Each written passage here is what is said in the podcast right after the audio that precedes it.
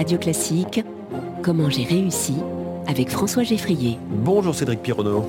Bonjour. Bienvenue sur Radio Classique. Vous avez 51 ans, vous avez créé il y a 12 ans SPV Assurance. Tous nos auditeurs ne connaissent pas forcément euh, SPV Assurance. Qu'est-ce que c'est comme, comme forme d'entreprise et surtout euh, quel est son modèle?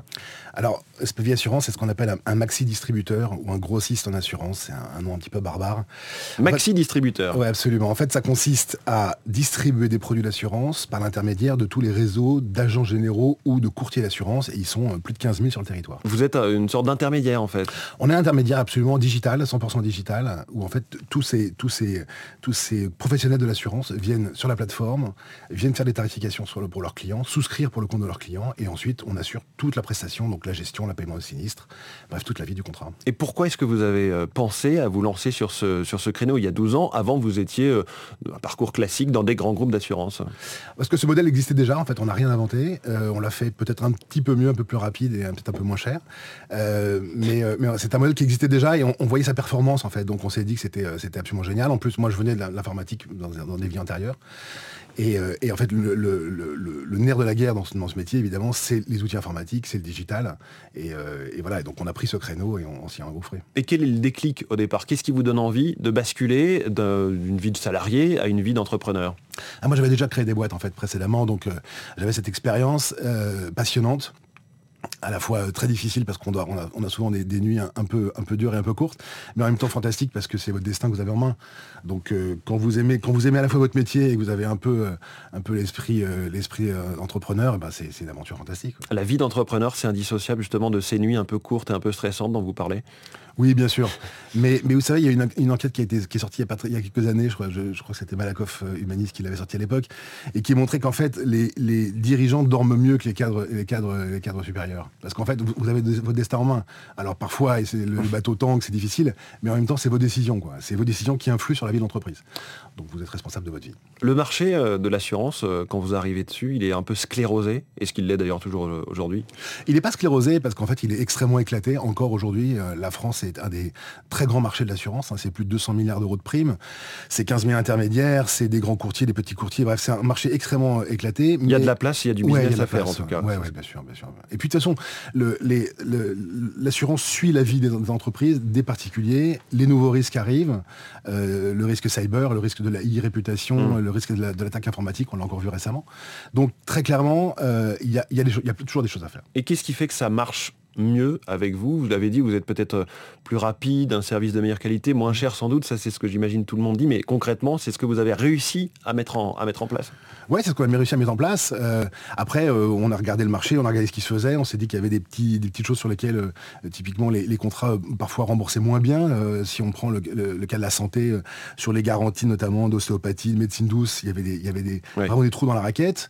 Nos premiers contrats ont, bien couvert ces, risques-là, donc évidemment ça s'est et, voilà et ça, ça, démarré comme ça. Je vous entends parler de risques cyber comme d'homéopathie. Comment euh, on fait pour avoir une expertise qui j'imagine est, la clé de la crédibilité quand vous allez voir ensuite tous les acteurs de la chaîne? Après on s'entoure. Hein. Euh, moi je ne suis pas à titre personnel un expert sur tous ces risques. la jeunesse de l'entreprise c'est la, la, santé et la prévoyance qui sont, qui sont des risques liés. sur la partie qu'on appelle IARD ou les risques de dommages ou de responsabilité, on s'est entouré de gens, de gens professionnels qui ont rejoint l'aventure. On, est, on est parti à deux il y, a, il, y a, 12 ans, on est 600 aujourd'hui, donc évidemment... Euh, Mais l'expertise, ce mot expertise, c'est un peu la clé, vous diriez Que, ah d'autres n'ont pas, parce qu'ils justement ils ne travaillent pas assez ce côté-là C'est essentiel, c'est essentiel. C'est, d'ailleurs, et d'ailleurs, ce, qui est amusant, c'est que c'est, un métier dans lequel on n'imagine pas les, les, champs de possibles. Les gens qui assurent le, le, maritime sont des gens qui sont dans leur univers, ceux qui font de la santé, c'est encore complètement autre chose.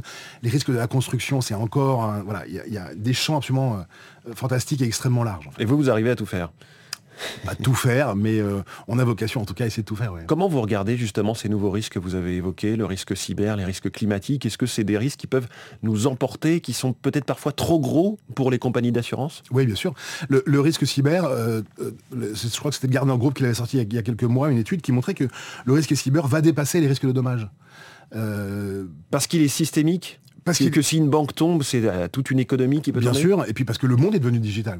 Parce que les échanges de, données sont, euh, sont pilotés, euh, les échanges de données pilotent les, échanges de matériel. Donc en fait, au bout d'un moment, le risque informatique, l'informatique est absolument partout. Si votre informatique tombe, la radio classique s'arrête. Est-ce que le secteur, les secteurs en ont suffisamment conscience? Est-ce que le secteur de l'assurance, justement, arrive à basculer?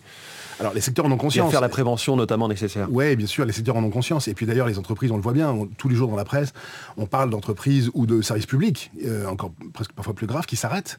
Les hôpitaux, euh, l'Angleterre a été touchée il y a, je crois que c'était il y a un ou deux ans. Donc euh, oui, les gens en ont, conscience. Après, entre en avoir conscience et puis souscrire les polices et puis, hmm. et puis également mettre en place les plans de prévention, il se passe du temps, évidemment. Aujourd'hui, vous êtes le quatrième distributeur français, c'est ça Ouais, avec 600 euh, collaborateurs, 80 millions d'euros de chiffre d'affaires. C'est une grosse réussite. Vous avez aussi fait de la croissance externe. C'est quoi un petit peu les, prochaines étapes c'est de continuer à, continuer à grandir hein, parce que sur le marché français, il y a encore une consolidation à, opérer, très clairement.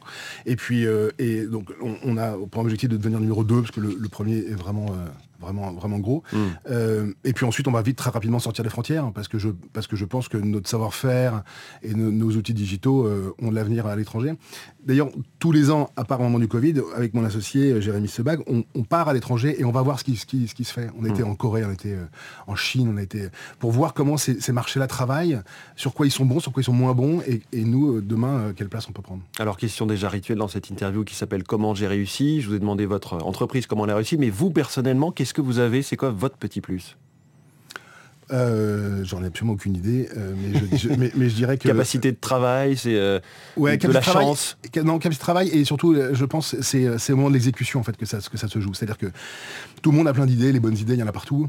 la question, c'est comment est-ce que vous transformez cette idée en, choses concrètes. Et c'est au moment, au moment de cette exécution bah, qu'il faut mettre l'énergie, une énergie plus forte peut-être que les autres, ou en tout cas un peps très fort. Et à ce moment-là, bah, vous convertissez votre idée en, en quelque chose d'opérationnel, et c'est ça la réussite en fait. Cédric Pironneau, merci beaucoup, invité de Comment j'ai réussi ce matin sur Radio Classique. Bonne journée, il est 6h54, tout de suite la planète.